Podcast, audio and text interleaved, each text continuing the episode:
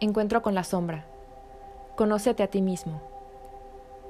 En la antigüedad los seres humanos conocían las diversas dimensiones de la sombra, la personal, la colectiva, la familiar y la biológica. En los dinteles de piedra del hoy derruido templo de Apolo en Delfos, construido sobre una de las laderas del monte Parnaso, los sacerdotes grabaron dos inscripciones, dos preceptos, que han terminado siendo muy famosos y siguen conservando en la actualidad todo su sentido. En el primero de ellos, Conócete a ti mismo, los sacerdotes del Dios de la Luz aconsejaban algo que nos incumbe muy directamente. Conócelo todo sobre ti mismo, lo cual podría traducirse como conoce especialmente tu lado oscuro. Nosotros somos herederos directos de la mentalidad griega, pero preferimos ignorar a la sombra, ese elemento que perturba nuestra personalidad.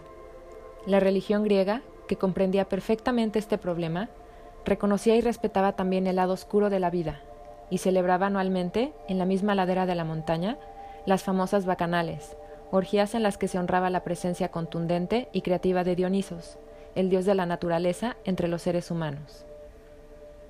Hoy en día Dionisos perdura entre nosotros en forma degradada en la figura de Satán, el diablo, la personificación del mal, que ha dejado de ser un dios a quien debemos respeto y tributo para convertirse en una criatura con pezuñas desterrada al mundo de los ángeles caídos. Marie-Louise Bonfrance reconoce las relaciones existentes entre el diablo y nuestra sombra personal, afirmando, en la actualidad, el principio de individuación está ligado al elemento diabólico, ya que éste representa una separación de lo divino en el seno de la totalidad de la naturaleza.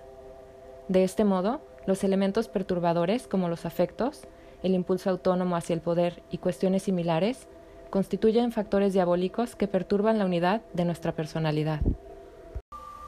Nada en exceso. La segunda inscripción cincelada en Delfos, Nada en exceso, es todavía más pertinente a nuestro caso. Se trata de una máxima por la que solo puede regirse quien conoce a fondo su lujuria, su orgullo, su rabia, su gula, todos sus vicios en definitiva, ya que solo quien ha comprendido y aceptado sus propios límites puede decidir ordenar y humanizar sus acciones. Vivimos en una época de desmesura, demasiada gente, demasiados crímenes, demasiada explotación, demasiada contaminación y demasiadas armas nucleares. Todos reconocemos y censuramos estos abusos, aunque al mismo tiempo nos sintamos incapaces de solucionarlos. Pero ¿qué es en realidad lo que podemos hacer con todo esto? La mayor parte de las personas destierran directamente las cualidades inaceptables e inmoderadas de la sombra inconsciente o las expresan en sus conductas más oscuras.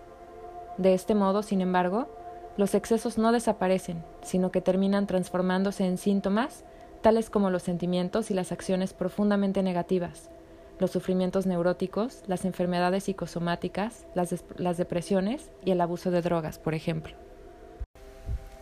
El hecho es que cuando sentimos un deseo muy intenso y lo relegamos a la sombra, opera desde ahí sin tener en cuenta a los demás.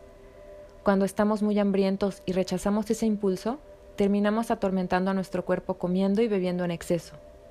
Cuando sentimos una aspiración elevada y la desterramos a la sombra, nos condenamos a la búsqueda de gratificaciones sustitutorias instantáneas, o nos entregamos a actividades hedonistas tales como el abuso del alcohol o las drogas.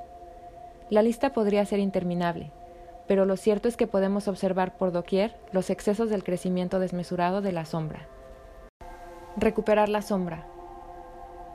El descubrimiento de la sombra tiene por objeto fomentar nuestra relación con el inconsciente y expandir nuestra identidad, compensando de este modo la unilateralidad de nuestras acciones conscientes con nuestras profundidades inconscientes. Según el novelista Tom Robbins, descubrir la sombra nos permite estar en el lugar correcto del modo correcto cuando mantenemos una relación correcta con la sombra, el inconsciente deja de ser un monstruo diabólico, ya que, como señalaba Jung, la sombra solo resulta peligrosa cuando no le prestamos la debida atención. Cuando mantenemos una relación adecuada con la sombra, restablecemos también el contacto con nuestras capacidades ocultas.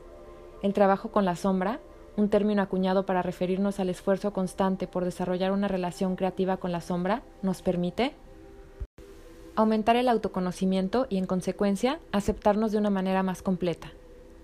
Encauzar adecuadamente las emociones negativas que irrumpen inesperadamente en nuestra vida cotidiana. liberarnos de la culpa y la vergüenza asociadas a nuestros sentimientos y acciones negativas, reconocer las proyecciones que tiñen de continuo nuestra opinión de los demás, sanar nuestras relaciones mediante la observación sincera de nosotros mismos y la comunicación directa, y utilizar la imaginación creativa, vía sueños, pintura, escritura y rituales, para hacernos cargo de nuestro yo alienado.